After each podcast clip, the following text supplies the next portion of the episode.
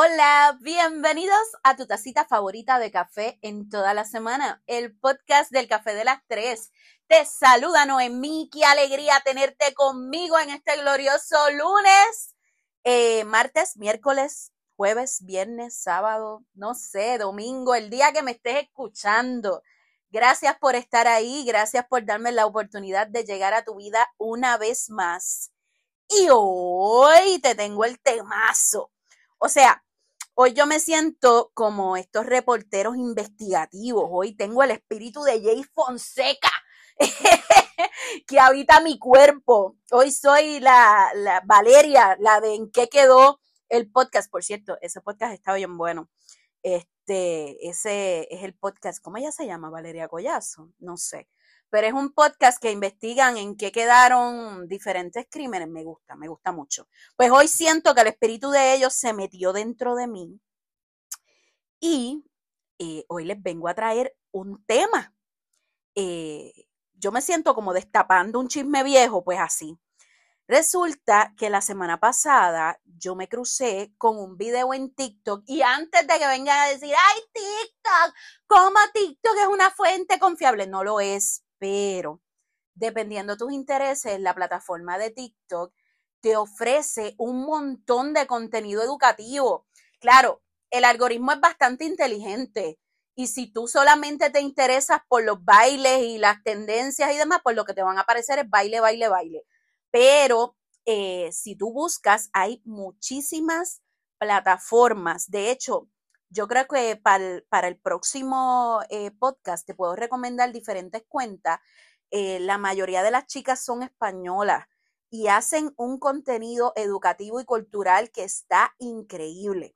Pues mira, en medio de esa, cuando tú vas scrolleando en la página de TikTok, me salió este video en este caso era un muchacho, eh, si no me equivoco, era Cultura Creativa. Yo creo que se llamaba Cultura Creativa la página, pero ajá. El caso es que este muchacho, entre muchos factores que estaba mencionando y muchos eh, como datos importantes, mencionó que la celulitis no existía y que no tiene cura porque en realidad no hay nada que curar, era un invento.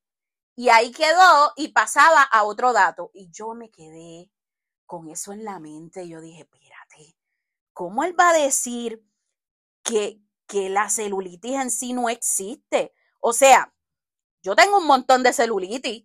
Yo me veo al espejo y sé que es celulitis. ¿Cómo él va a decir que eso no existe? Pues mira, yo me puse a buscar información sobre ese tema y ¡boom!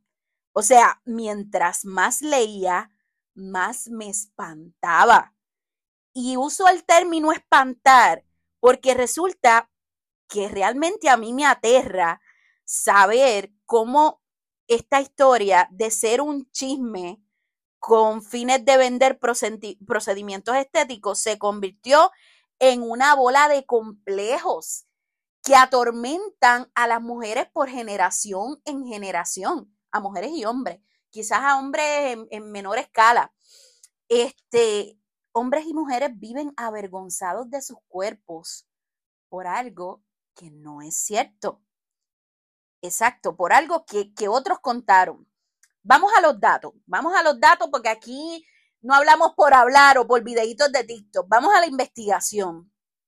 En el siglo XIX, dos lexicólogos, que son las personas que se dedican a hacer diccionario, crearon la palabra celulitis. Eh, exactamente en el 1873. La definieron como una enfermedad bacteriana que requiere tratamiento. Debe ser atacada con un antibiótico, ya sea tomado o intravenoso. Mis amigas las enfermeras que me escuchan todos los lunes, por ahí un saludito a Pilar, a Itzia, a quien más, a Gaby, a Michelle, Espero que no se me haya quedado ninguna, pero ajá, mis amiguitas enfermeras me podrán entonces confirmar que cuando se habla de celulitis, en términos médicos, pues se habla de esta infección. Ajá, pero entonces, si esa infección no se atiende, puede incluso llegar a, a causarle la muerte al paciente. Pero espérate, la celulitis que nosotros conocemos, la típica piel de naranja, no se parece a la definición que se dio en el siglo XIX. Pues mira, resulta que la infección se refiere a la celulitis, la que se trata con, con antibióticos, pero el término celulitis como tal, ¿de dónde sale? Ay, pues yo te voy a decir de dónde. Eh, resulta que eso que nosotros tenemos no, no, es nada malo ni nada que tenga que ser atacado con un antibiótico. Se llama tejido celular subcutáneo. Es la grasa que vive en medio de la piel y en medio del músculo, que todos, y subrayo todos, todos los seres humanos tenemos en mayor o menor medida. Esos hoyitos que se te hacen en los muslos, que a veces nos agarramos los muslitos y se ven muchísimo más, eh, que son llamados piel de naranja, en realidad no es celulitis, es solo un invento. Pero ¿cómo que no, negra? Si yo lo veo cuando me miro al espejo, si tengo siete cremas para reafirmar los muslos, los pellejos, ¿de dónde tú te sacas que eso no es cierto? Pues mira, te voy a contar. La revista Vogue, ¿sabes cuál es esa revista Vogue? que es bastante famosa, ¿verdad? Tiene una trayectoria en belleza y en moda. Pues mira, Vogue en el año 1968 publicó un artículo llamado Celulitis, la grasa que no puedes perder. El propósito de ese artículo era promocionar unos servicios de spa y tratamientos estéticos de un local francés que acababa de abrir en aquel entonces, estoy hablando de 1968. Usaron la palabra que definía una enfermedad real para hacerle creer a la gente que tenían un problema que necesitaba un tratamiento. Eh, en este spa en particular, eh, prácticamente ellos te describían que esa grasa que no podías eliminar era un problema médico, pero este spa tenía la cura milagrosa para la celulitis. De ahí nace toda una corriente de pensamiento que condena, ridiculiza, señala y juzga los hoyuelos en la piel, que antes de eso eran perfectamente normales. Entonces, yo quiero que tú te imagines a las mujeres de los 70 descubriendo en aquel entonces que tenían un supuesto problema médico y que no habían medicamentos que, que lo pudieran resolver. Claro, no habían medicamentos porque en realidad no era un problema médico. Solo era una estrategia para venderte un chorro de crema, un chorro de masaje, etcétera, etcétera. A mí me, me llamó tanto la atención, de hecho, busqué varias fuentes, porque ¿cómo era posible que una revista de pronto se inventó que esos hoyuelitos que las mujeres tenían en la piel estaban relacionados con esta infección bacteriana y se iban a llamar celulitis y por ahí se siguió la narrativa y, se seguía todo el tiempo vendiendo estos tratamientos y demás. Eh, yo, yo solo imagino cuánta maldad puede haber detrás de esta industria de la belleza. Eh, ¿Saben qué? Eh, lo más mortificante es que por mucho que tú gastes, no vas a solucionar el problema. ¿Y sabes por qué? Porque no hay nada que solucionar. De hecho, les comento, un artículo de ABC News eh, muestra una investigación donde las, cremas anticelulíticas se consideran cosméticas, así como tú lo oyes, cosméticas, como el rímel, como el lipstick, como la base, cosméticas. ¿Y por qué se consideran cosméticas? Porque su eficacia es limitada y no existen pruebas científicas que respalden su efectividad para eliminar la celulitis o reducir su apariencia. Mano, yo leyendo esto y yo decía, tú como mujer gastas 40 o 50 dólares en una supuesta crema reafirmante, que no es más que un cosmético. Algo que te ayude a disimular quizás la apariencia exterior de la piel, pero en realidad no, no te ayuda, no hay cura para, para esto en particular.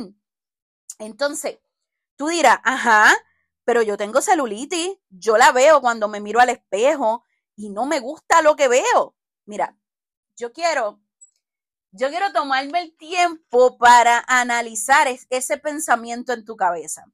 Si miramos atrás a lo largo de la historia y observamos las pinturas de Renacimiento, esos desnudos espectaculares que, todos conocemos, la celulitis no solo era vista como algo normal, de hecho era visto como algo bello, algo parte de la naturaleza humana. Actualmente, de un 85 a 95% de las mujeres tienen celulitis. En el caso de los hombres, ellos retienen menos líquido y sus tejidos son más gruesos. Eh, por eso es que no le experimentan tanto como las mujeres, pero sí, existen hombres que también tienen celulitis en, en sus muslos, en diferentes partes del cuerpo. Entonces, eh, por ahí vienen los mitos. ¿Cuáles son los mitos que siempre te han vendido? Pues mira que la celulitis viene por ser sedentaria, porque no te, no te cuidaste después de parir, porque no estás haciendo suficiente ejercicio, porque, ah, ¿sabes qué? Eso es una verdad a media. ¿Por qué es una verdad a media? Pues mira, porque entre las causas más comunes de lo que se le da la celulitis, pues mira, la primera es la predisposición genética. Hay que ver cuál es tu historial genético, este, lo que hemos estado hablando acerca de, de, de cómo tu mamá, tu abuela, las caderas, ese tipo de cosas. El balance nutricional, que también es importante, y la cantidad de ejercicio que hagamos. Pero ¿sabes qué? Incluso existen personas con una vida completamente fit y como quiera sufren de celulitis. Entonces, ¿cuál es el problema de todo esto? Pues mira, no hay una cura real, porque la verdad es que no es un problema real. Negra, pero tú estás loca. ¿Cuántos masajes y cuánto de, de moldear el cuerpo? ¿Cuántas cremas? ¿Cómo no va a ser un problema real si, si todo el tiempo nos están diciendo que eso está mal? Precisamente por eso yo traje este tema el día de hoy, porque es un tema que tenemos que discutir.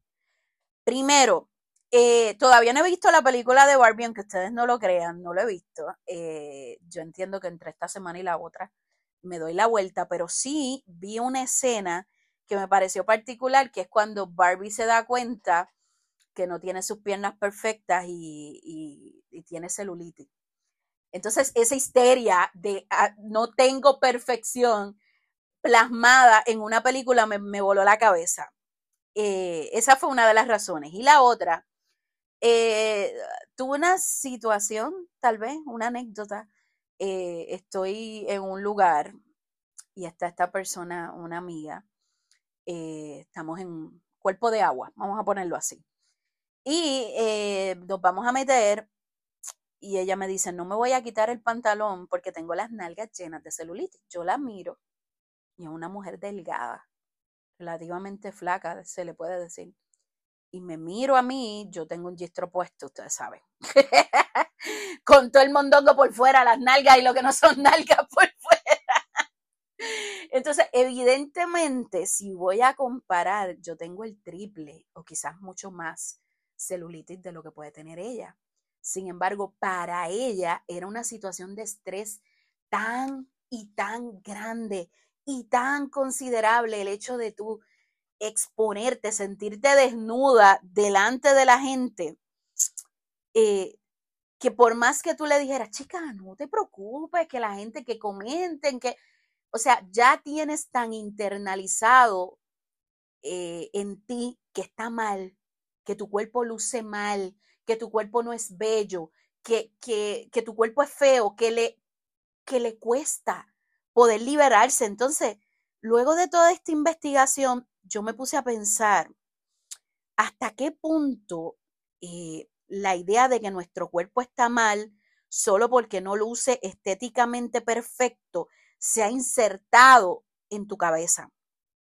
Hasta qué punto nosotros dejamos el sueldo completo en curas milagrosas, en algo que meramente es la naturaleza, en tratar de resolver eh, ese problema. Y, aquí hago una pausa porque yo estoy de acuerdo con todo aquello que te haga feliz.